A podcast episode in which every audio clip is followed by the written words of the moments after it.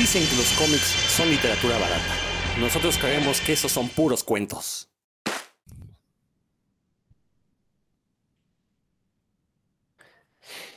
Y como siempre, ya es ocasión de un nuevo episodio de Puros Cuentos. Yo soy Rodrigo Vidal Tamayo. Muchísimo gusto me da de estar de nueva cuenta, como ya es costumbre, semana a semana aquí en este programa dedicado a la cultura comiquera y a todas las cosas que se le parezcan. Aquí el día de hoy tenemos un programa, pues esperemos que no los haga llorar. Un programa va a ser un poco triste, la verdad.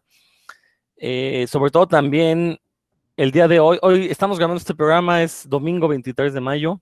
Digo la fecha para que quede constancia de que, pues, la verdad es que hoy sentí muy feo porque mucha gente descubrió que este supuesto, supuesto movimiento musical denominado avanzada regia que se dio a inicios del, siglo, pues como que a, 20 años después a la gente le cayó el 20 de que eso era nada más una etiqueta mercadotécnica que no tenía nada que ver ni con una escena musical eh, bollante, ni tenía que ver con la calidad de los grupos que supuestamente le integraron, simplemente eran chavos, pues evidentemente fresones, que según ellos se sentían músicos, y hoy la gente consternada vio que aparece en el video de un candidato a la gobernatura, un candidato que pues, se distingue no precisamente por su inteligencia, sino al revés. Entonces la gente está, la verdad, muy sacada de onda, casi, casi llorando. Yo me pregunto, bueno, ¿en serio no se habían dado cuenta que esos cuates pues viven de, del mejor postor, que, que, en realidad no son artistas, no tienen ninguna integridad? Pero bueno, no voy a, más que tragedia, eso me da mucho coraje, la verdad. Pero bueno, Héctor McCoy, ¿cómo te va el día de hoy? ¿Qué tal, Rodro? ¿Cómo estás, amigos de Puros Cuentos? Qué bueno que nos escuchan. Oye, pero es que para mí que no los comprendes, Méndez. Tienes toda la razón. Creo que por ahí va la, onda, ¿no? Y luego por eso acaban de, cristianos, ¿no? Eso es, este. Sí, ah, bueno, sí. ¿Eh? Fermín Cuarto se, afortunadamente se apartó de las garras del mal. Pero fíjate que Fermín Cuarto se metió a las, bueno, aceptó a Cristo en su corazón y eso le permitió grabar un dueto con Yuri. No manches, ¿no? O sea, creo que tampoco no, no sería la meta de tu vida, Héctor, tener una canción grabada con Yuri o pues, algo así, ¿no? La del apagón, sí, como no. Ándale, ándale. Tú seas el papá de Yuri, que es el que le mete mano a esa, esa canción. Está bien enferma, la verdad. Dan Lee, ¿cómo te va? En esta linda tarde de verano, es tu recuerdo es una foto gris que las olas van difuminando.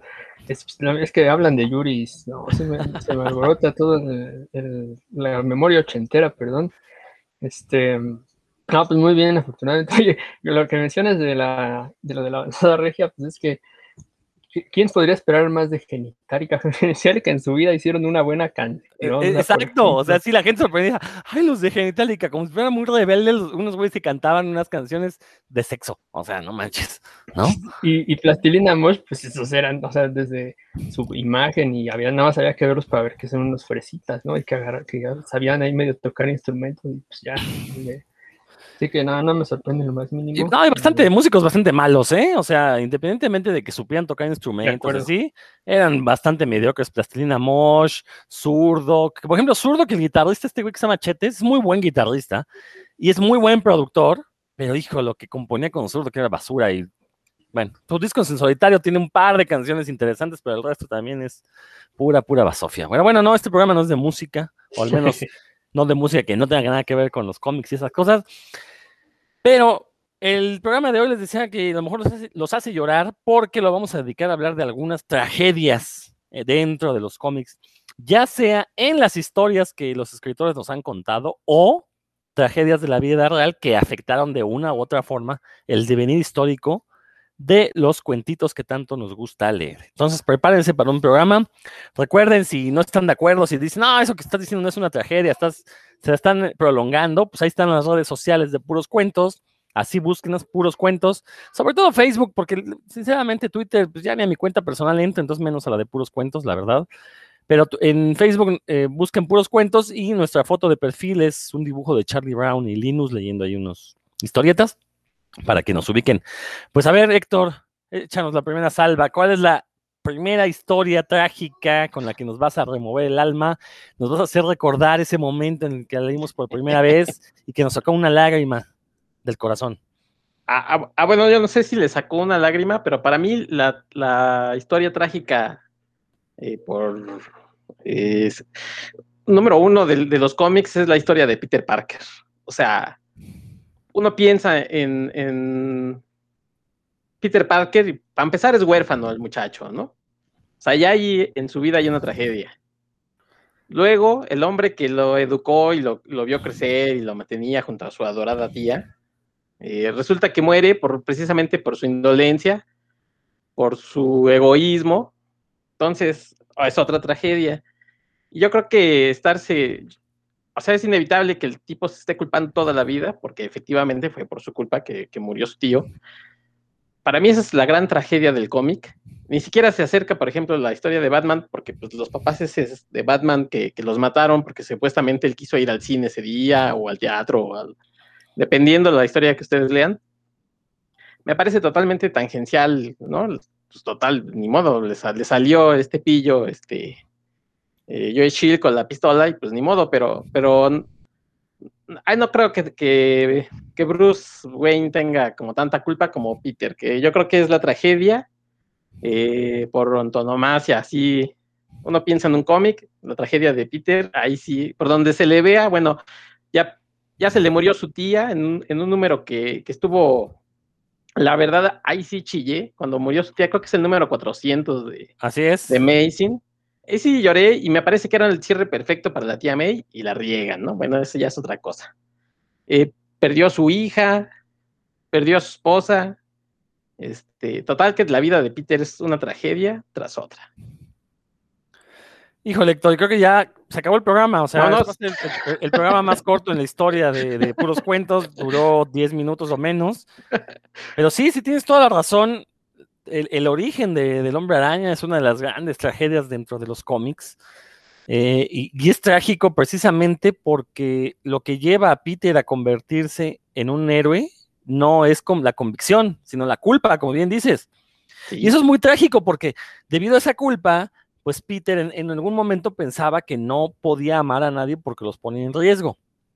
Eh, que por ahí puso una viñeta en la semana Dan, que ahorita espero que nos expliques de dónde la sacaste, eh, que, justamente el rey le empieza a, decir a Peter, bueno, supongo que el rey piensa que es Peter Parker, no sé si lo sea, a un personaje vestido con un traje de araña negro que no es el, el traje negro clásico, y le empieza a decir, no, pues estuvimos investigándote, supongo que eres Peter Parker, intentamos buscar a alguien, una persona que ames, pero no tienes a nadie, tus parientes están muertos, no estás soltero, entonces, pues no hay, no, hay con quién este, ejercer, ejercerte presión, ¿no? Y bueno, responde con un golpe ese personaje arácnido, que no sé quién sea, ahorita me dirán quién es, pero sí, tienes toda la razón, esta, este origen del hombre araña es una tragedia total, total, e insisto, ¿no? el hecho de que la motivación de este héroe sea la culpa y no la convicción, eso hizo que fuera un personaje muy original y que pues, que fue este, 60 años después, pues sigue siendo el héroe favorito de muchos, ¿no? Y, sobre todo en las nuevas generaciones.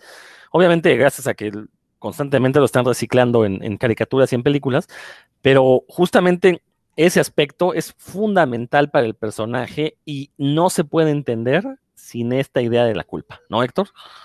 Sí, o sea, muchas veces, inclusive Peter se ha tratado de liberar de ella diciendo, bueno, ya, ¿no? O sea, ya pasó. Y, vuelve por algún suceso. Me, acuerdo algún número, quizás ustedes lo leyeron, cuando la tía May le, dice, Peter, ven, porque está aquí el señor este Nathan, no me acuerdo de un viejito que vivía con ella, ¿no? Eh, ajá. Lubesky, Levesky, este... Y Peter dice, pues ahí voy, pues son dos viejitos, pues total, y total que se encuentra ahí con otra cosa, se entretiene, y cuando llega, ya se habían disculpen el francés, pues habían madreado al viejito, ¿no? Entonces otra vez la culpa, o sea, la tragedia, no puede cumplir, no puede cumplir el, pobre de Peter, y pues así es su vida, pues, que, que modo le tocó vivir, dijera Cristina Pacheco. Y, y, que de hecho, esta cuestión de la tragedia, por lo menos hasta finales de los 80 lo manejaron muy bien en los cómics, ya en los 90 es cuando se da esta inflexión en la historia del hombre araña que pues a muchos no nos gustó. Mencionaste este, este fatídico número 400. Nomás recordar que no se muere la tía May, la que se muere es una actriz contratada por Norman Osborn, lo cual fue, o sea, si de por sí fue, fue un punto, fue una historia muy mala, un arco de historia muy malo que nos llevó a la muerte de la supuesta tía May, para que después te digan, no, pues sí estuvo malo, pero estuvo peor porque ni siquiera fue la tía May, no fue una actriz contratada por, por, por alguien que se supone que estaba muerto y que también toda la muerte del, del, Duende Verde original, pues es una tragedia en sí misma. Dan, a ver, queremos oír tu punto de vista porque vemos que nomás te ríes y ríes por las, las de Héctor. Es que, miren, yo, yo llegué a un momento en el que cuan- ah, después de la tercera tragedia que sucede un personaje ya me empiezan a dar risa. Entonces yo, por ejemplo, veo las películas de, de Nosotros los Pobres o la, la tumba de las Luciérnagas, por ejemplo, que mucha gente está llorando y yo después de la tercera tragedia ya no puedo más. O sea, ya digo, esta persona es salitre y entonces ya le, le veo la perspectiva así. Y pues Remy también me, lleva, ya actualmente, ya cuando era niño, pues me daba, me daba cosilla, pero ahorita pues ya me río, digo, che, güey, tan salado, toda la gente debería de alejarse de ellos. Pero bueno, en el caso de, de Spider-Man, de lo que me preguntas, Rodro, bueno, vamos por partes. Primero, la tragedia se define como es una dramática de asunto serio en que intervienen personajes nobles como Spider-Man o ilustres y en la que el protagonista se ve conducido por una pasión o por la fatalidad a un desenlace funesto, ¿no? Y como ya lo mencionaron, pues, justo así es el, el inicio de Spider-Man, que sí, pues, obviamente al, al ser un adolescente y demás, pues uno se identifica con el protagonista y, y es por lo tanto uno de los favoritos, en algún momento fue uno de mis personajes favoritos también. Eh, yo, sa- ¿Saben cuál veo también así como muy trágico su inicio? Pues como que se le daba, ¿no? A Stan Lee esas, esas, esa- esos inicios, Daredevil, que, que ya se le ha dado mucho algunos retcons, como le llaman, le, le cambian a la continuidad, y, y pues que su padre, que murió ahí vapuleado este, por la mafia, por, precisamente por, por quedar bien con su hijo, ¿no? Por, y que él lo sabía, ¿no? Que Matt sabía que, que, que su padre se prefirió que lo matara la mafia a, a quedar ante él como un vendido y un loser, y eso pues, le genera mucha culpa. El- los cuatro fantásticos, ¿no? Que Reed Richards carga ahí con el con este peso de que gracias a, a su inventiva y, y al querer demostrar sus, sus hipótesis, pues su, su, su amigo y su familia se transformaron y demás. Es, es como que algo que se, da, se dio mucho en los orígenes del universo Marvel. Y sí, está, está muy claro que nos podríamos ir con, con muchos de ellos.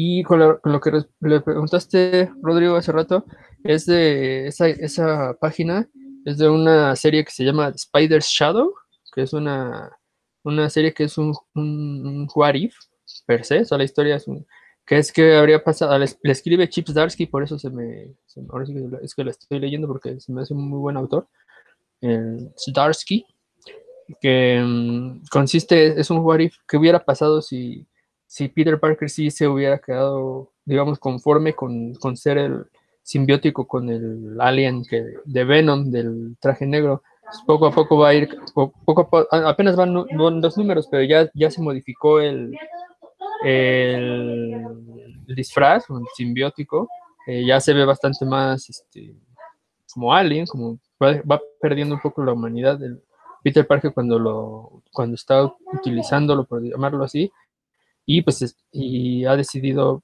bueno, el alien lo, lo ha ido manipulando para que se vuelva malo, digamos, ¿no? Y, y de hecho ya, ya se escabechó a varios, no les voy a decir a quiénes para que si les interesa pues, le echen un, un ojo, pero eso es un- una historia alterna de qué hubiera pasado si Peter Parker hubiera decidido eh, sí, sí seguir en el proceso de simbiosis con, con ese alien que, le, que se trajo de las guerras secretas y que poco a poco lo, lo va, pues sí, como haciendo malo, vamos a decir así, ¿no? Lo va consumiendo.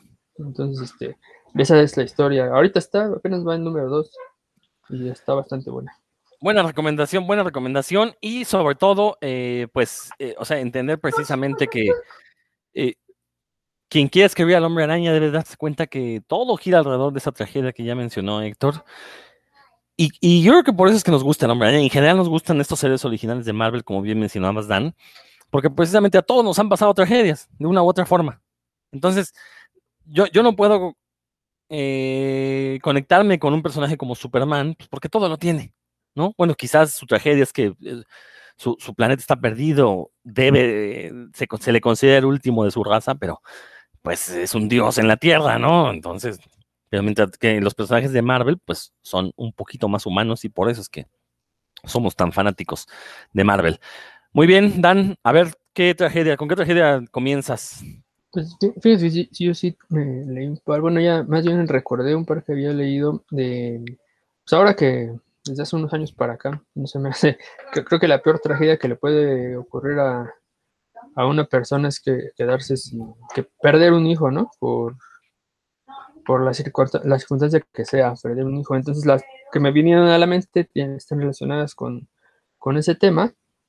Y, y eso, entonces la primera que, les voy a, platicar y seguramente les va a interesar y es muy buena, es, eh, es una historia del año pasado, se llama The Midgilling, así se pronuncia porque es- no está traducida que yo sepa, la- yo la leí en inglés, se llama The Midgilling, es una, está basada en, una, en un cuento folclórico de Escandinavia, por eso la pronunciación está medio rara. Eh, y bueno, yo la vi publicada y entonces ahí se publicó en una serie- miniserie que se llamó Jim Henson's Storyteller, que, es una serie de cómics basada, bueno, en, un programa de televisión, así se llamaba, ¿no? El, el, el cuentacuentos de Jim Henson, de Jim Henson, perdón, en el cual el, el cuentacuentos que es un señor ahí que tiene un perro y el perro ahí se porta mal y con base en lo que está haciendo el perro, al señor se le ocurre un, una historia y se la cuenta como para que el, perro aprenda algo, ¿no? Básicamente es como el, el inicio, pero en realidad está muy bien trabajado en el en los cómics ya van varios tomos, hay uno de, de dragones que también me gustó mucho, hay otro de gigantes, este, está este de fantasmas, y hay y otro más de hadas, si no me equivoco, son cuatro tomos hasta el momento, eh, que son miniseries de cuatro números, se pueden conseguir sueltos o, o ya como la serie completa, pero bueno, en este es, es la primera historia del, del de fantasmas. eh, el, el autor, aquí lo tengo, no es muy conocido ni siquiera en mi, mi atmósfera, es Mark Laszlo. El, esta, la compilación fue publicada por Arcaya en 2020 y bueno, ya, sin, dar, sin más datos técnicos le digo de qué va. Esta de, de, de Milling es, está, bueno, los Milling son unos fantasmas, como ya les comenté, del fol- folclore escandinavo, que, que son los, el fantasma de un niño abandonado, o sea, que, que fue abandonado y murió abandonado. Lloran en la noche eh, esperando a traer una víctima y una vez que, que la identifican o que ya la cazan, por decirlo así, se ah, quedan como unidos a esta víctima y que tienen y el, lo sienten, al fantasma o al Jilling como un peso que, que los va pues lo van, lo van sintiendo cada vez como más pesado, valga la redundancia, y los va sometiendo más y, les ti- tienen que hacer algo, ¿no? La víctima tiene que hacer algo que, que lo va a liberar de ese peso. Ahorita les digo qué es lo que tiene que hacer. Eh, y bueno, pues entonces el, en la historia que, que por cierto Mark Laszlo la escribió y la, y la dibujó, está, eh, a él se le ocurrió pues hacer que el Milling tuviera un, un hermano, ¿no? Entonces les voy a contar esto, esto que no les arruina la historia porque pasa en las primeras tres páginas, no nomás, eh, no más de ahí. Hay una, como una casa ahí elegante en la que una sirviente se enamora o tiene que ver, digamos, con el hijo del señor, si están enamorados, y, se embaraza y tiene a su cría ahí en, en secreto, ¿no? Como que no, quiere- no quieren que los, que los cachen, pero pues hace, viven en, como cerca del bosque o en medio del bosque y hace un frío del nabo, pues no puede como irse a otro lado, ¿no? Tiene que, que esconder ahí dentro de la casa. Pues, no es una gran mansión, pero sí, ahí se tiene que esconder. Y resulta que son gemelos, ¿no? Son gemelos. Y en una noche que es especialmente fría, los, descubre el, padre y obliga a esta mujer a abandonar a los niños en el bosque, lo cual, pues imagínense, ¿no? Ya es suficientemente feo el bosque, pero luego todavía nevando y demás. Y tal que los tiene que abandonar y los deja junto con una, un muñeco de paja que les había hecho ahí para que se entretuvieran. Y ya eso ya está suficientemente feo, ¿no? Este, eh, ya, ya es un inicio bastante trágico. Eh, pero ahí, y les digo, esto, esto pasa, está muy bien narrado, y en las primeras tres páginas, cuatro páginas pasa esto. Una viajante que pasa por ahí encuentra al, el bultillo, digamos, pero ya encuentra que solo uno, de los dos está vivo. Y pues ya es el que recoge ahí como puede, también porque está, ¿no? es una, es como una nómada, ¿no? La- lo recoge y lo cría, pero el otro, el que se quedó ahí congelado, fue, se transforma en un Mjilling, precisamente, y pues la historia va de, de lo que le sucede al hermano cuando, cuando crece y, descubre ese secreto, ¿no? Porque pues, él no lo sabía, no tenía forma de saberlo. Pero eh, cuando, en, cuanto va creciendo, siempre, siempre siente que tiene un vacío, ¿no? Como que se siente incompleto. Y ya, hasta ahí les voy a decir, ya. el, resto pues, lo, lo descubrirán con, con, su lectura. A me gustó mucho por el inicio, pero también por el, la forma de narrar. Tiene dentro de, es un número como de 24 páginas, pero maneja varias estrategias interesantes, bastante chidas, de repente muy tradicional, de repente abre la página completa y se va como el espíritu de fondo y, los, y las viñetas alrededor van narrando, eh, pero algo que me gustó muchísimo fueron los colores, o sea, sí, sí, cuando es de noche y hace frío se transmite muy bien la atmósfera, el, cuando están adentro de la cabañita así con el fuego, es también muy diferente eso, eso, y el estilo, bueno, tiene un estilo cuando están en la noche y están pasando cosas raras como impresionista, como tipo Van Gogh, así que, que uno sabe que es la noche, pero al mismo tiempo está como sacadón de onda, ¿no? Como que hay algo, un elemento alucinante ahí alrededor. Eso está, eso me gustó bastante y también la forma en la que es como medio caricaturesco los personajes, pero aún así están muy, como muy de acuerdo con el tono. El tono no es para nada festivo, obviamente, el tono siempre es este muy de que algo grave está pasando, desde el inicio hasta, hasta el final. Está muy, muy chido sobre un cuento sobrenatural que arranca así como arranca de, de, trágica las circunstancias con la muerte del niño, así se mantiene también hasta, hasta el final que no les voy a contar. ¿Cómo lo ven? No, pues es suena muy tétrico esto que nos platicas, Dan, la verdad, este. Yo, a ver, no quiero leerlo porque esas cosas me ponen muy mal, la verdad. este, eh, digo, nada más para acotar que este, este, este programa que mencionaste de Storyteller de Jim Henson, pues supuestamente era un programa infantil con títeres, donde las historias eran contadas con, con, con títeres tipo Muppets, de hecho es Jim Henson el creador de los Muppets, pero la verdad es que tiene unas historias muy tétricas de repente, o sea, el mismo programa tiene unos capítulos de miedo, la verdad hay un capítulo donde sale el diablo, hay un títere del diablo.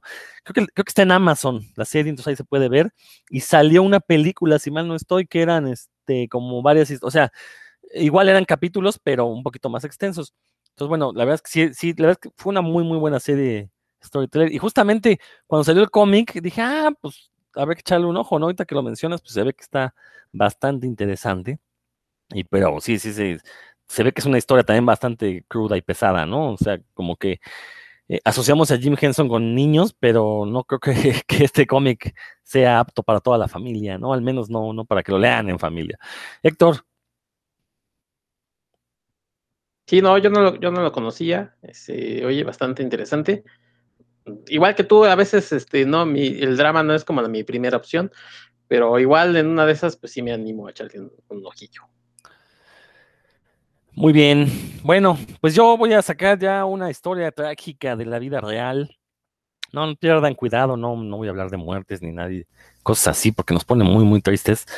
Pero miren, eh, a finales de los años 80, bueno, más bien a mediados de los años 80, hubo una persona que se convirtió en editor en jefe en Marvel y llevó a Marvel a una segunda época dorada. estoy hablando de Jim Shooter, un personaje que si ustedes se meten a buscar en internet, lo mismo van a encontrar, bueno, más bien los fans lo idolatramos precisamente por esta época dorada, esta segunda época dorada que tuvo Marvel, pero los profesionales de cómics en Estados Unidos, la verdad es que tienen opiniones muy divididas acerca de su persona. Hay quienes dicen que pues era un, bueno, lo que se sabe de él, todavía está vivo, pero anda ahí medio como de eh, manteniendo un perfil bajo. Eh, lo que se sabe es que es, una, es un jefe muy riguroso, y cuando estuvo en Marvel, precisamente Marvel tuvo esta segunda época dorada debido a que Jim Shooter tenía una obsesión por la continuidad y porque sí hacía su chamba de editor y sí le decía a los escritores, esto no está bien, esto no está mal, exprimía a los escritores al punto que los hizo sacar las mejores historias de sus años. ¿no?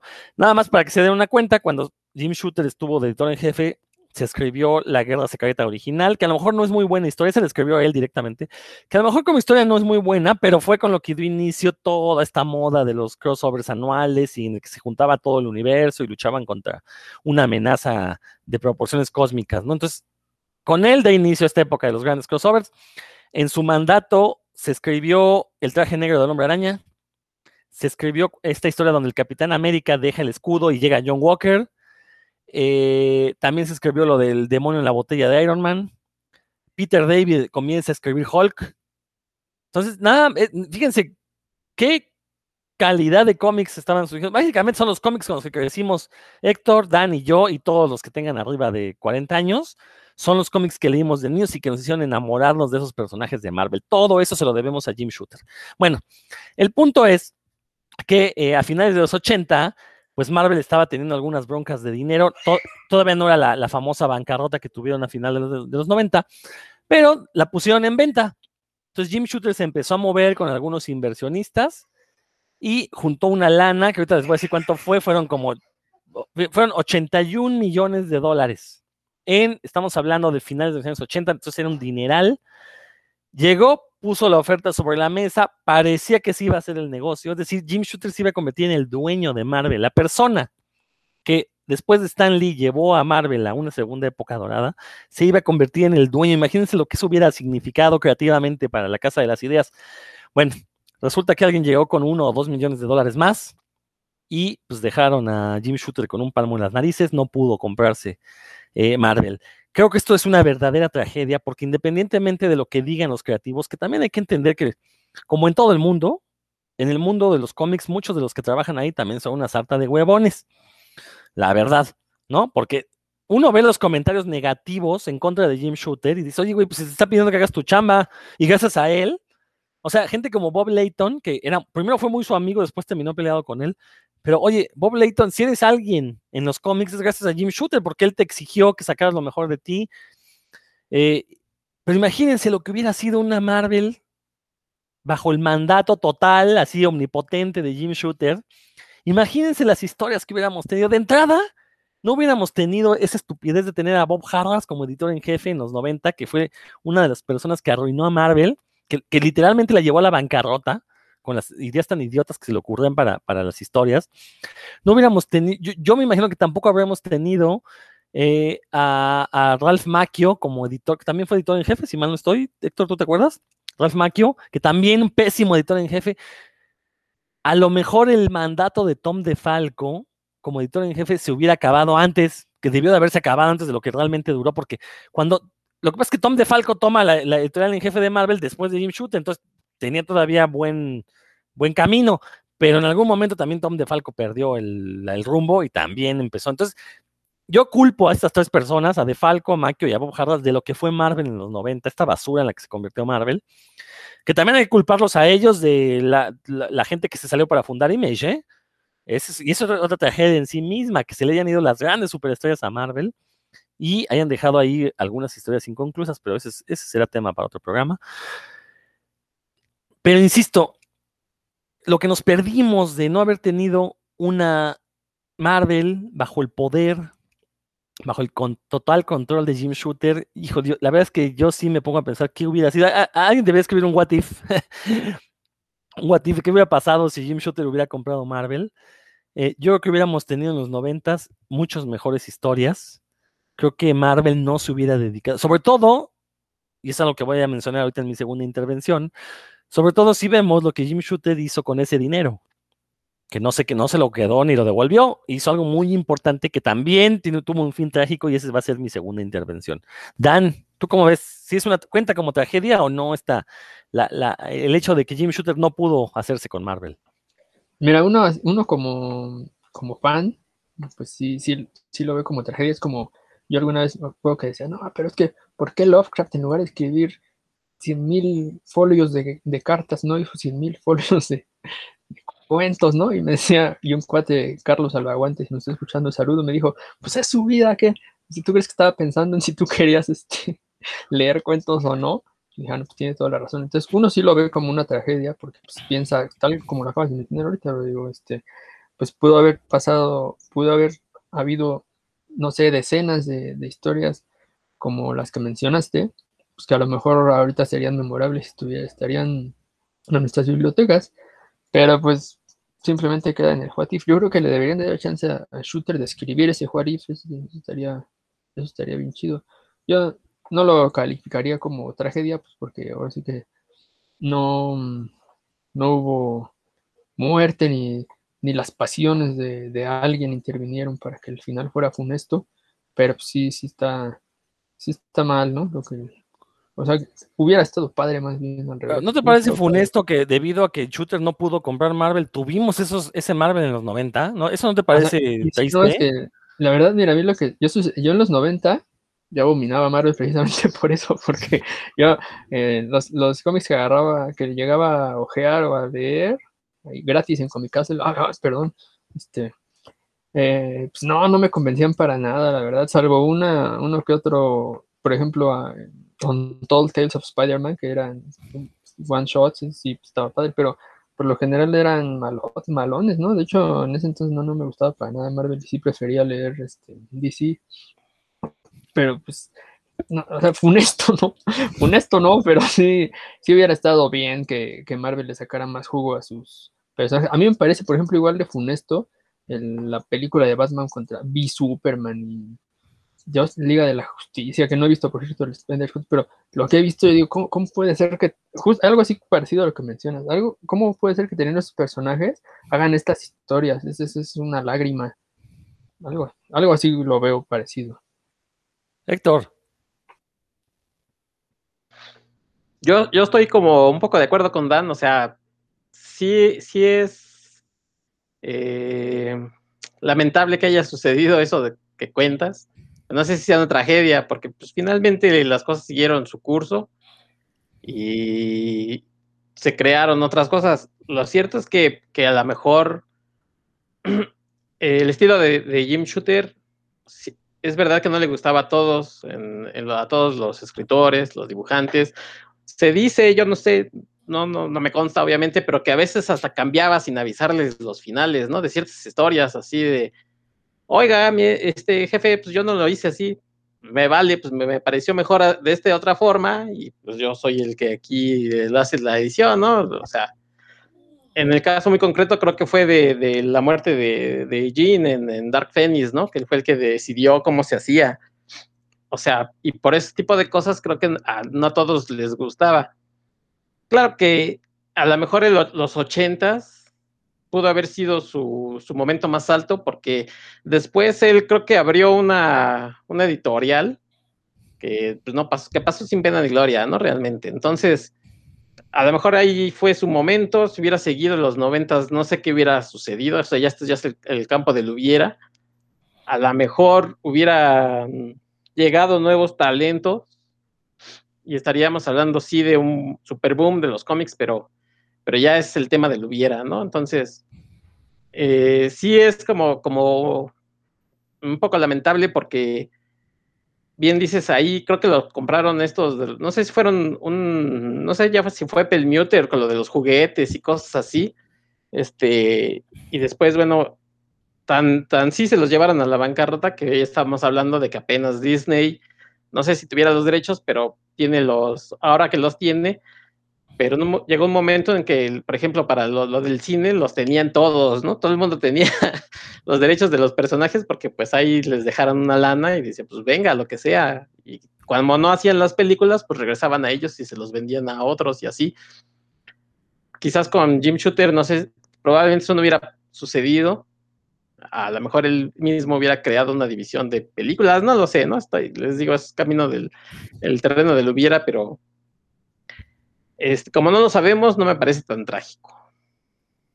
Aquí va a haber una tragedia, Héctor, porque acabas de decir algo ahí, algo que, estoy seguro que no, no, te voy a, no voy a tomar represalias porque sé que no lo pensaste, salió así nomás como eso de que Jim Shooter fundó una editorial que no tuvo ningún impacto, no, no, ahorita vas a ver que sí la tuvo, porque es la segunda tragedia que vamos a mencionar en un momento. Pero vamos contigo, Héctor, a ver, ¿cuál, ¿qué otra ah, tragedia nos vas a mencionar? Bueno, e, esta es de la vida real, pero igual la pueden ustedes leer en una preciosa novela gráfica de la vida de Joe Schuster, precisamente así se llama Joe Schuster. Y bueno, creo que no hay nada más trágico que, que creas, que, hagas una creación y, y creo que Rodo ya se enojó, no sé, pero bueno, ahorita les contamos. Pero bueno, no hay nada más trágico que inventes algo que en tus manos hagas la creación perfecta y alguien más se quede con, el crédito, ¿no?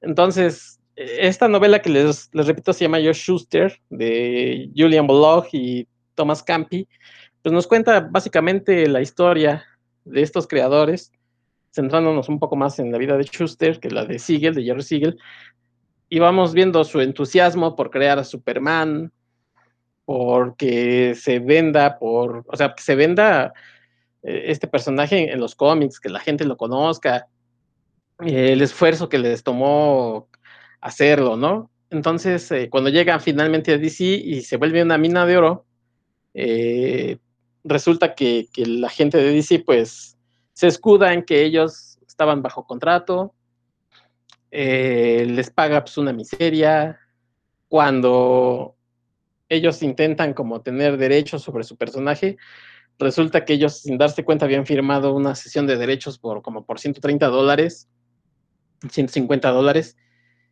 y el personaje generaba ya para ese entonces cientos de miles, y no es que millones de dólares.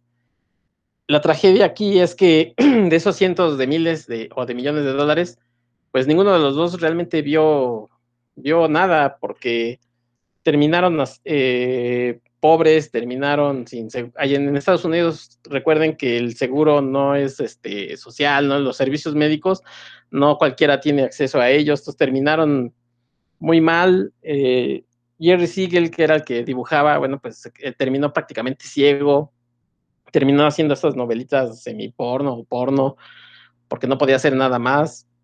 Entonces ahí es una verdadera pues, tragedia, ¿no? Que, que lo que te esforzaste por crear, pues otro, mundo, otro gente se, se queda eh, con una sonrisa diciendo, sí, véngase para acá, y ustedes, pues nada, ¿no? Afortunadamente, poco a poco se ha ido haciendo justicia, que se sepan, obviamente, el nombre primero de sus creadores. Perdón, Héctor, ¿dijiste otra gente u otro ojete? Se queda con los derechos, ¿no? Es que no, no se escuchó bien. Pues varios, porque pues pasaron, unos se murieron, otros, este, vendieron DC, Warner los tiene ahora, ya no sabemos quién los tiene, ATT, quién sabe, pero el chiste es que siguen explotando Superman.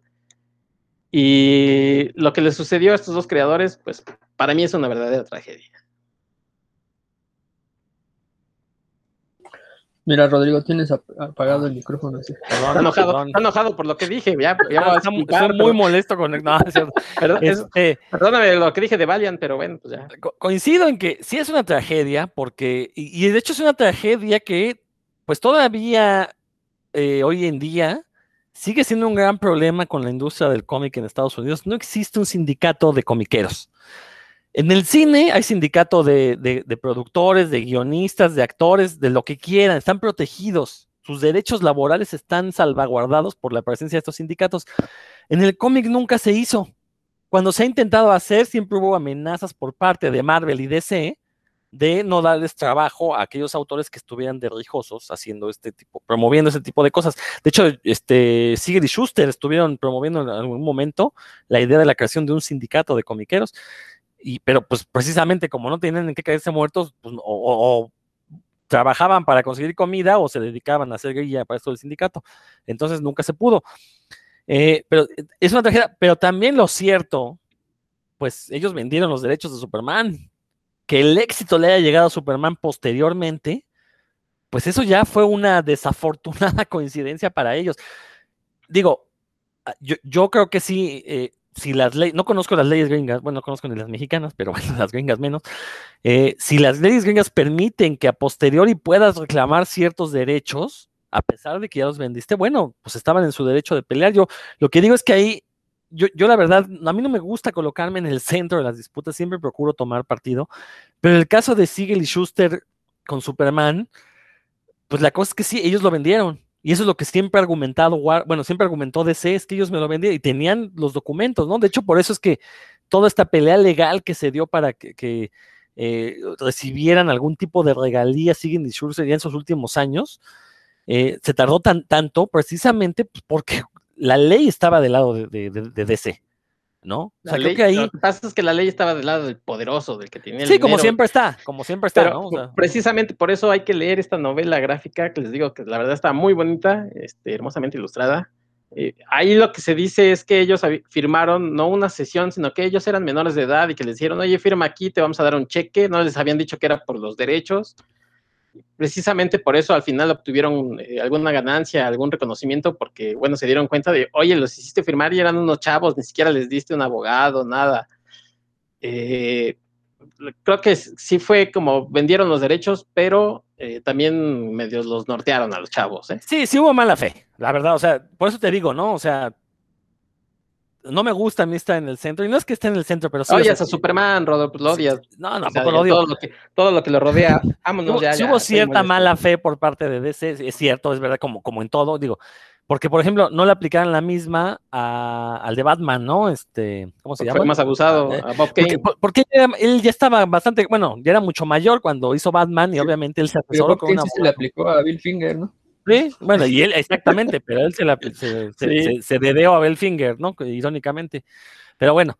eh, Y a Jerry Robinson, ya. pero, pero esta novela gráfica que ya habías mencionado en este programa, Héctor, la Ya verdad es que mencionado. vale la pena recomendarla. Se llama Schuster, Ajá, Schuster. una vida en viñetas o algo así, ¿no? Algo Este, así. eh, muy buena. En México la está trayendo D-Books, entonces se consigue en México, no está tan cara. Y de repente en la página de Malpaso Ediciones, que es quien el distribuidor en México, ponen descuentos. aprovechen y cómprenla ahí. eh, porque la verdad vale muy. Está, el arte es precioso, la verdad. Sí. Y, y la- y está muy bien contada. O sea, to- toda esta historia que nos contaste, Héctor, suena muy larga, pero en, lo reducen a. Son menos de 200 páginas, ¿no? Son como 120 páginas, 100. Sí, O sea, un no pa- más, más No o menos. pasa de sí. 150, ¿no? Este, pero pero te, te- te empapas muy bien de la historia. Dan, ¿algo que quieras comentar? Sí, aquí sí, sí, te- ahora sí, sí me interesa mucho el, el tema. Eh, y lo que quiero comentar es que la, no sé desde hace cuánto, pero sí desde hace mucho en Estados Unidos existe este, esta forma de, de vender tu trabajo, en el que te pagan una buena lana, por decirlo así, por tu personaje o por tu guion o por lo que sea, y renuncias a, por completo a, a tus regalías forever, ¿no? Sin importar lo que, lo que se genere. En México no, en México las regalías son irrenunciables, son, aunque, no, aunque no las quieras, te, la, te toca, aunque sea el 1%, porque te, te toca algo a ti o a los tuyos. Te- te- es, es obligatorio. Eh, tan siquiera hasta la última vez que revisé, que me empapé en el tema, ¿no? que fue por ahí de 2005 que andaba en esos temas, eh, ya tiene un rato, pero no creo que haya, se haya modificado tanto porque era un tema importantísimo para la sociedad de autores. Y en Estados Unidos, ahora, obviamente, dependiendo del artista que seas, pues es el tipo de contrato que puedes negociar, ¿no? Eh, eh, por ejemplo, también hace, hace no mucho, no se quejaba Brubaker, pero sí mencionaba que, pues, que él, él inventó al soldado del invierno y pues, se ha hecho mucho con él y pues, no le ha, no le ha tocado. Pero pues cuando inventó al, sol- al soldado del invierno, Brubaker pues, no, tenía el nombre que tiene ahorita y seguro que al generar su contrato, pues estableció el dinero que iba a recibir y pues ni modo, así, así trabajan las transnacionales, digamos que pagan bien una vez, ¿no? Y ya, a menos que tengas, que tengas, que hayas negociado el contrato de otra forma y, que tengas obviamente un nombre y un buen abogado ahí que te, que te ayude con eso. Entonces, pues sí, como bien mencionas, lo más probable es que en este caso hay, hay, una laguna legal que, haya permitido que los, que los herederos adquirieran este adquirieran eso, esa, esa- ese derecho a, a regalías, lo cual también no me parece mal si es que se los chamaquearon, ¿no? Ahora sí que literalmente porque estaban chamacos se los, chamaquearon. Digo, fue más un arreglo moral. ¿eh? O sea, hay que entender que no, no- no- la ley no tuvo nada que ver. Fue tanta la presión y, y- y un poco de lástima que sintieron por. Creo que nomás fue Schuster el que seguía vivo, ¿no? En esos años, Héctor, o sea, estaban los dos, no, no Los recuerdo. dos, los dos, cuando lo de... todavía- Ajá. Sí, cuando la, que fue cuando la película de Superman. Que Sí, fue todavía cuando- los dos alcanzaron. Bueno, y a verla Este- porque les digo que el otro se quedó medio cegatón. Sí, entonces, este, o sea, sí fue más una cuestión moral de, bueno, ya les vamos a dar una dádiva, ¿no? Pero, digo, a final de cuentas, eh, digo, sí hubo cierto abuso, pero bueno, habrá que revisar. Es que, eh, insisto, ¿no? No conozco, no, yo al menos no conozco, y, y la novela no lo, no lo cuenta bien, el contexto legal en el momento en el que ceden estos derechos, ¿no? Sí, sí. Digo, sí, seguramente eran menores de edad, seguramente se los chamaquearon, seguramente hubo un abuso, pero a final de cuentas nadie se esperaba el éxito que iba a ser Superman Pero, también. pero independientemente de, de eso, yo creo que la parte trágica aquí es que, pues, como les digo, llegaron a la parte de, de final casi de su vida y, y eran, pues, hasta mal vistos por DC, así de, ¿ustedes quiénes son, no? O sea, quién se perro. Entonces, eh, creo que esa es la parte que, que sí molesta y que, este, que para mí me parece que es la tragedia de esta historia, más allá de la, cuestión legal o inclusive hasta del dinero, sino de que tuvieron que pelear por lo que ellos crearon. Así es. Muy bien. Dan, ¿qué otra tragedia nos mencionas? Yo tengo otra, otra historia que dice en la portada graphic novel, pero bueno, novela gráfica, pero yo no, creo que sea novela gráfica, yo creo que es más bien como un cuentote.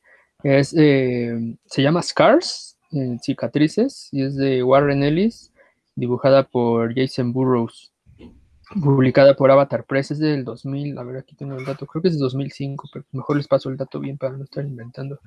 El, es de 2008, de 2008. Fue una miniserie de seis números, y pues ya, con el nombre de Warren Ellis ya se imaginarán que no es nada, nada ligero para el estómago, ¿no? En, voy a decir brevemente de qué va y, y a ver qué opinan. Esto sucede en Inglaterra, en una Inglaterra como un poquito de años uh, en el futuro del, del, 2008, yo creo que unos poquitos años adelante. Um, y en la cual, así, el, arranque, digamos, lo que sucede en el primer número es que encuentran en la calle tres cajas de cartón que contienen el, el cadáver destazado de una niña de como de unos 11 años. Y el detective que está a cargo es un detective que aparentemente está obsesionado con su trabajo, le gusta estar horas extra ahí en, la, en, su oficina sin que le paguen, este, tiene problemas de manejo de ira y una historia difícil detrás que de repente ahí lo aparece como en flashbacks y hace que la historia que no les voy a contar tampoco, pero bueno, que hace que este caso sea especialmente significativo. las, si les cuento, les arruino gran parte del, de los giros narrativos, ¿no? Que sí son importantes. Pero bueno, es el, detective que está a cargo junto con... Son una pareja, pero él es el que se lo toma como personal, ¿no? Que el caso sí se lo toma personal. Y como se dan cuenta, pues, la, la, historia desde que arranca ya lo pone a uno como lector, pues, en, digamos en un pozo de inmundicia, ¿no? Así, este, con nada más, el puro evento este, pues ya es suficientemente trágico para la familia la niña, la niña tenía tres meses desaparecida y de hecho ya la daban como por, por muerta, pero pues se enteran en los primeros análisis que hacen del, cuerpo que acaba de morir, o sea que prácticamente murió apenas. Entonces estuvo tres meses este, raptada y pues, ya se va, se va sabiendo conforme avanzan los números, solo seis números se leen rapidísimo, por cierto.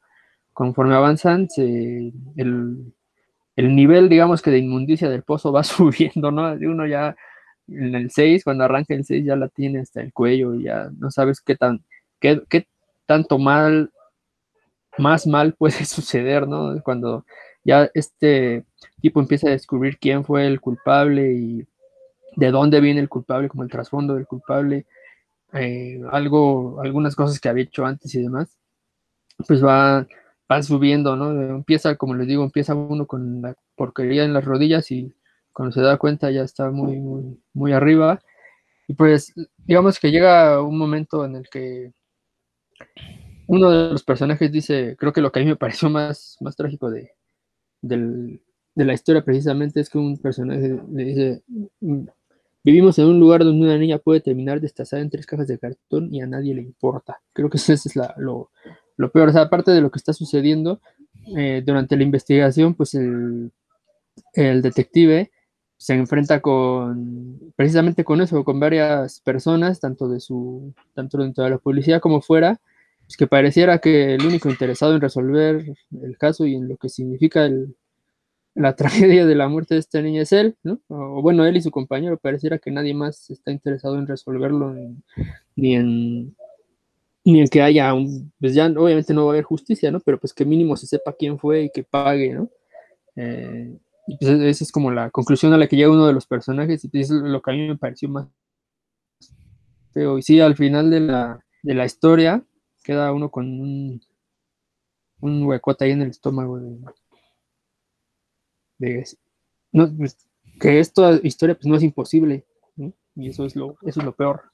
No, que de hecho, pues de, hecho, ahora en la semana, ¿no? se capturó aquí una persona ya de, de edad este, bastante avanzada, que resulta que lleva 20 años matando mujeres, O sea, entonces sí, efectivamente, no, no, no, no es una historia nada alejada de la realidad, tristemente. Y son de esas cosas que sí deberían ofendernos y no el hecho de que de repente sacan, sacan las mujeres a rayar monumentos. Eso sí debería generarnos indignación y deberíamos ahí nosotros también a rayar monumentos para exigir que, que no pasen este tipo de cosas. Muy buena recomendación, Dan. Eh, digo, Warren Ellis, pues es de estos escritores que usualmente entregan cosas bastante interesantes. Es rara la vez que, que, que entregan cosas aburridas. Y Jason Burroughs, que a mí, a mí, no me parece un gran dibujante, pero su dibujo tiene algo que creo, creo, creo que es muy buen narrador. Entonces, por eso me gusta leer sus cómics, eh, a pesar de que sí, ya, ya, uno lo ve con detalle y no, no tiene ahí unos, de repente se le van los trazos, pero creo que es eso, que más bien es buen, buen narrador. Héctor, ¿cómo ves esta historia sí. que menciona Dan? Sí, sí, eh, lo que pasa es que Warren Ellis como que tiene este, esta cosa de, de, de duro, eh, como dicen, este, duro y a la yugular, como dicen, porque pues, la verdad es que sí te agarra, ¿no? Este, te sorprende y, y el dibujo de, de Burroughs, eh, o sea, como que no es anatómicamente perfecto, porque luego sí tiene unas cosas medio raras, pero para estas cosas sangrientas, porque pues también es el, es el mismo que hace esta de que hemos hablado tanto aquí que ya hasta se me olvidó. ¿no? Neonomicon, Neonomicon y ajá, este, esa, y la de los Providence. Es, todos esos. Ajá, este, ajá, esa. Que, es como muy crudo su dibujo, ¿no? O sea, inmediatamente lo ves y dices, ay, y, pero además es como como magnético, o sea, no, no puedes ni apartar la vista. Creo que sí es una buena recomendación, pero no para toda la gente este, con amplio criterio, como dice por ahí. Exactamente. Sí, eso es, esa es la, la, palabra. Bueno, decía yo que mi segunda tragedia tiene que ver también con Jim Shooter. Eh, lo que al principio parece un, cuento de hadas, un sueño anhelado, es que les decía que Jim Shooter no pudo comprar Marvel, se quedó con 80 millones de dólares en la bolsa, y lo que dijo es, pues no, voy a quedar sentado, voy a fundar mi propia editorial en la que voy a hacer el mandamas y fundó Valiant Comics, que ahorita les digo que Héctor, pues, pues disculpen, es menor de edad, Héctor, o sea, pues yo no entiendo, si tienes 13 años, pues sí vas a decir que Valiant no tuvo ningún, que pasó sin pena ni gloria, pues se entiende, pero ya los adultos sabemos, conocemos lo que significó Valiant, sobre todo a principios de los años 90, no, ya hablando en serio, entonces funda Valiant, y efectivamente Jim Shooter se convierte en el mandamás total, así, en este dictador plenipotenciario. Eh, pero gracias a eso, los primeros años de Valiant, al menos los primeros 3, 4 años, están dentro de la historia del cómic gringo como uno de los años dorados para los superhéroes estadounidenses. ¿no? Eh, lo que hizo Jim Shooter de inicio, bueno, fue comprar algunas licencias de personajes oscuros de los años 60, 70, este, personajes como Magnus Robot Fighter, el Doctor Solar, que eso sí, para que veas, sectores se habían pasado sin pena ni gloria en los años 50, 60, nadie se acordaba de ellos. Este, un piel roja y que se llama Turok, que, monta dinosaurios cibernéticos y bueno, cosas así, ¿no? Compra algunas de estas licencias y aparte se dedica a generar nuevos personajes. Al inicio Valiant, la verdad es que las historias, les digo, los primeros dos años de Valiant son maravillosos. Si quieren leer buenos cómics de superhéroes, lean los primeros tres o cuatro años de, de, la Valiant original, se van a topar con personajes como Exo Manowar, que pareciera que un fusil de Iron Man, pero en realidad no, o sea, es, es un guerrero visigodo que es raptado por unos extraterrestres, estando en la nave se roba una armadura que le da poderes, regresa a la Tierra, pero resulta que regresa no en su tiempo, sino a, la actualidad, ¿no? Entonces, pues es él luchando contra este, una sociedad que no lo quiere, pero tiene esta armadura que le da superpoderes, es un guerrero, entonces bueno, eso está interesante por su parte. Eh, está el caso de Harbinger, que es un cómic excepcional porque eh, pues es un grupo de adolescentes que parecen ser los héroes, y de hecho ellos intentan ser héroes, pero cada vez que quieren jugar a ser héroes, causan destrucción y causan problemas. Entonces, quien los puede detener es aparentemente un personaje, un empresario que da la idea de que está detrás de todo y que él, eh, por culpa de él hay gente con poderes. Eh, y ahí lo ponen como el villano, pero en realidad es la persona, la única persona que puede detener, evitar que estos niños sigan causando destrozos. Sabes que para los años 90 estamos hablando de unos superhéroes deconstruidos, muy bien elaborados, con personajes perfectamente desarrollados. Vamos, ninguna queja. Lo que yo pueda decir de, esta Valiant original, no dice nada. Eso no es la tragedia, porque les digo, comienza como un cuento de hadas, ¿no? Incluso se convirtió en una editorial exitosísima, eh, le competía al tú por tú contra Marvel y DC. De hecho, por primera vez en la historia, había tres editoriales de, superhéroes al mismo tiempo repartiéndose las ventas. Entonces, eh, y bueno, y sus primeros, sus números uno alcanzaban precios estratosféricos. Todo esto es antes de que surgiera Image, que con Image, todo, esa es otra tragedia en, en la, en, la historia del cómic gringo, la aparición del Image original. No, nada que ver con el Image actual, pero bueno. Entonces les digo, esto parece un cuento de hadas. Jim Shooter, pues era, cumplió su sueño de. Y aparte llevaron una continuidad rígida, rigidísima, al punto que se, aventuraron a sacar historias que hablaban del futuro. Entonces ya sabías qué iba a pasar en el futuro de los personajes, pero lo que no sabías es cómo se iba a llegar a ese futuro. Entonces, bueno, porque la continuidad de eh, Jim Shooter es un freak de la continuidad, ¿no? Bueno, el punto es que en algún momento, como que los eh, trabajadores de Valiant se empezaron a molestar con Jim Shooter por precisamente por estas actitudes que ya Héctor mencionaba algunas, y entonces empezaron como a, tramar eh, un, complot en contra de él. Para no hacerles el cuento largo, decidió la editorial expulsar a Jim Shooter. Es decir, expulsaba al creador. En algún momento el dueño, bueno, en algún momento fundaron, le metieron, o sea, lo convirtieron en una empresa tal cual, metieron una este, mesa de ejecutivos y terminaron expulsando a Jim Shooter.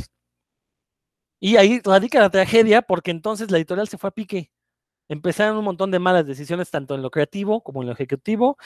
Eh, empezaron también a vender sus propiedades, como dijo Héctor, para hacer películas, para hacer videojuegos. En una de esas lo, compra la editorial una compañía de videojuegos, Acclaim, con la idea de sacar videojuegos. En su momento fueron videojuegos exitosos, pero los cómics ya no le importaban a nadie. Y la verdad es que se fue a pique de. Y esa es la gran tragedia. Que se pudo, o sea, Valiant era una editorial que estaba compitiendo contra Marvel, contra DC, estaba rompiendo ese duopolio. Y pues yo no sé si hubo injerencia por parte de estas editoriales, estaríamos entrando al terreno de la teoría conspiranoica, pero es muy triste que hayan despojado a Jim Shooter de esta editorial que él fundó, que él le dio forma, que él la volvió exitosa. Aparte eran exitosa en cómics, no, no tenía nada que ver con las licencias. Ahí todavía no se, se hablaba de licencias para el cine, ¿no? O sea, el, hecho de que hubiera películas basadas en personajes de, de cómic, salvo Batman, que ya sabemos lo que pasó con él, pero nadie decía, no, no, no, no vamos a sacar películas de cómics. ¿Qué hubiera pasado si Jim Shooter hubiera seguido al frente de, de Valiant, pues nunca lo sabremos. Estoy seguro que también a inicios de los 2000 habremos tenido películas de Valiant, cuidadas por Jim Shooter, obviamente, eh, lo cual hubieran sido magníficas películas. Estoy seguro, o sea, sí sé que estoy hablando en, en, el, en el hubiera, pero estoy seguro que, así hubiera sido. Y esa es la gran tragedia, o sea, que cómo se perdió una editorial como Valiant. Tuvo por ahí un par de, regresos también hacia finales de los 90, tuvo algún par de títulos interesantes, como Quantum y Woody.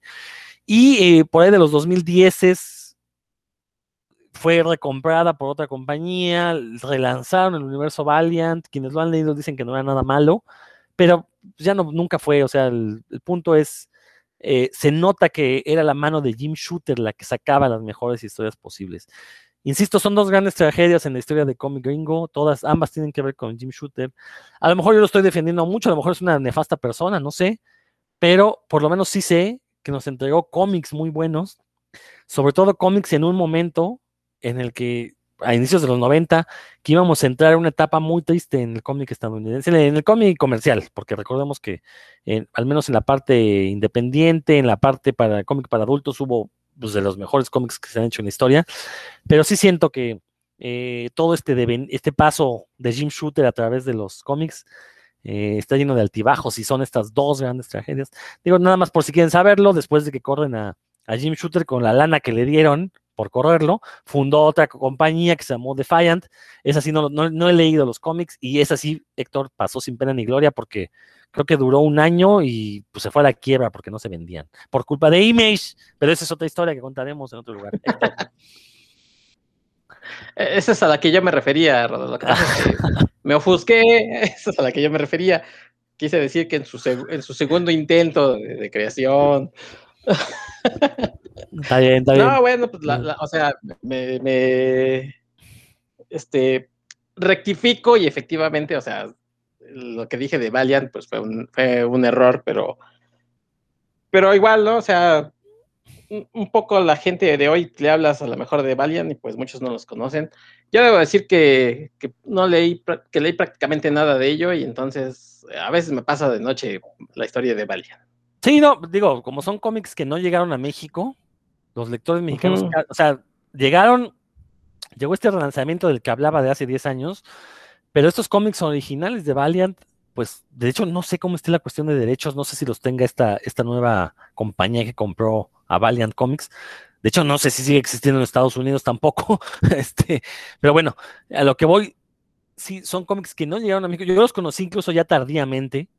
Eh, entonces, pues sí, el, lector mexicano no tiene ninguna conexión con ellos, pero yo estoy seguro que si alguien se animara a conseguir las licencias, publicarlas, y, y, en serio, pero publicarlas no nada más como aventarlas de ahí está Valiant, ¿no? Sino hacer una labor de, miren, vamos a publicar estos cómics, mucho del cómic de superhéroes actuales le debe el tratamiento de los personajes a estos cómics de Valiant, porque, por ejemplo, sí.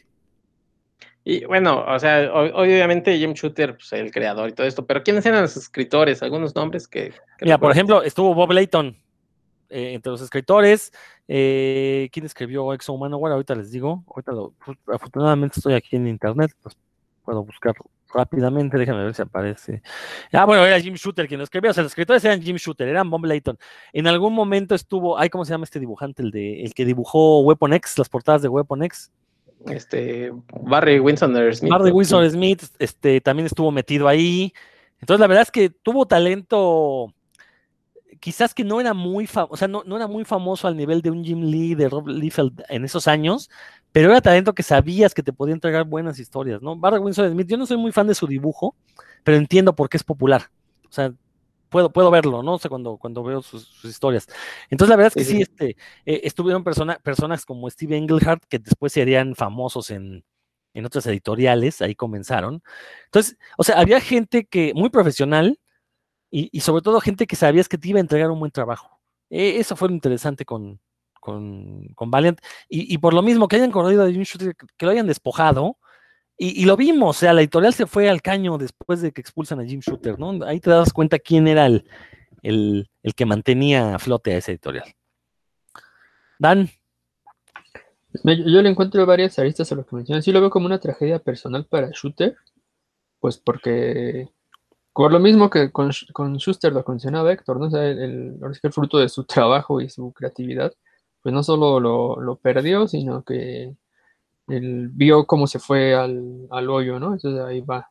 Luego otro que, cuando se... Yo la verdad no conozco los títulos, los he escuchado muy recomendados, no solo por Rodro, sino en otros lados también.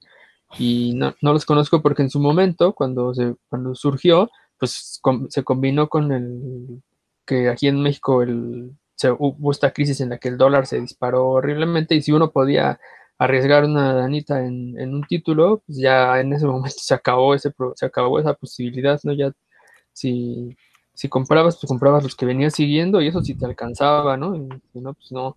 Y que quien publicaba aquí en México con un costo no tan elevado que el Editorial Vid, pues quién sabe quién los asesoraba, porque decidieron publicar unas cosas ahí de Tecnocomics, ¿no? Por ejemplo, de que yo creo que ni siquiera los llegué a abrir, o sea, hasta, o sea, hasta eran feos hasta pues de la portada, ¿no? ¿Quién sabe quién estaba asesorando ahí a, Paco Jiménez para elegir títulos? Porque hubiera estado mejor que se fueran por esos que, comentas que a las elecciones que lo que Había uno de, ¿qué? de Leonard Nimoy, ¿no? Primortal. Primortal.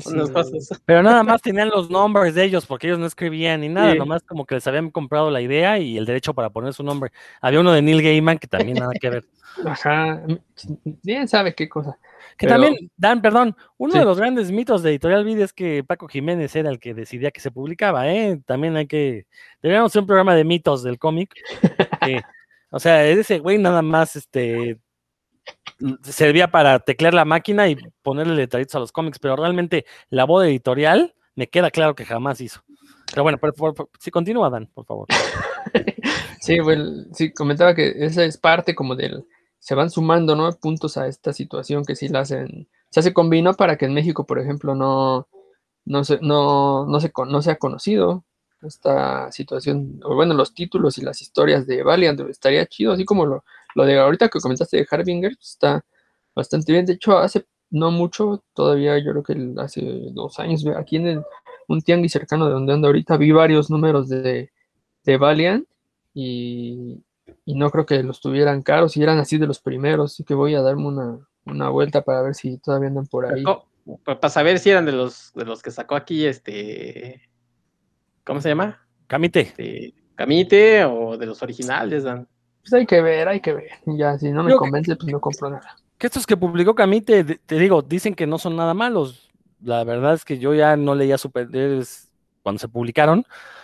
Pero digo, se puede conseguir casi todo lo, original de Valiant. Obviamente se consigue en internet. Yo sí se los recomiendo muchísimo. Por lo menos lean Harbinger. Lean los dos primeros años de Harbinger. Porque van a encontrar muchas de las ideas actuales del cómic de superhéroes ahí ya. O sea, es decir, toda esta idea del el superhéroe deconstruido post-Watchmen, bueno, Jim Shooter lo llevó a un nivel mayor con Harbinger. Y, por ejemplo, el cómic de Ultimates de Mark Miller le debe mucho a Harbinger. Se ve ahí la influencia de, este, de, esta idea del superhéroe. No, pues todo el inicio de Civil War es, lo que estabas comentando. En realidad, un grupo ah, de, de, poderosos adolescentes que no se pueden controlar es en un desmadre, perdón por el francés, como dijo Héctor al principio, y lo y, las consecuencias son funestas, ahora sí funestas va a quedar en, Civil War. Pero pues sí, todo se combina para que tan siquiera en México sean historias que, no están tan conocidas como aparentemente debiera ser. Y pues en lo personal, si Shooter te ve que la traía chueca con, con, sus, con sus proyectos. ya van a empezar. ¿Por qué, luego, ¿Por qué los censuran, muchachos? Pues bueno, creo que ya va, es un buen momento para ir cerrando. Ya llevamos una hora de programa, ya hablamos de algunas tragedias dentro del cómic, ya sean historias. Yo, yo en lo personal sí preferí mencionar estas dos situaciones porque cuando me, enteré de ellas sí dije, chin, o sea, sí son cosas que cambiaron totalmente el devenir de la historia del cómic estadounidense. Yo al menos creo que no exagero al decir eso con, con ambas cosas. Y, y lo, lo, curioso es que ambas le competen a una persona como Jim Shooter, que pues desgraciadamente ya está fuera del mundo del cómic. Bueno, pues Héctor, si gustas despedirte. Amigos de Puros Cuentos, yo les recomiendo que acabando este programa se pongan Tragedy de los Bee Así que con esas bonitas voces agudas para que sientan este, en el más profundo de su alma una tragedia. Y bueno, pues les recuerdo que además de colaborar aquí en este podcast, eh, tengo otro que se llama De la ciencia de la ficción. Los días, también aparecen los días martes casualmente, porque son prácticamente gemelos los podcasts. Ahí hablo de, ciencia ficción con compañeros y amigos que me, que me apoyan. Entonces, bueno, pues busquen de la ciencia de la ficción para que se lleven una bonita sorpresa. Eh, con un podcast. Entonces, también les agradezco que, que, hayan estado escuchándonos el día de hoy y nos estamos viendo hoy, escuchando una próxima ocasión. Dan.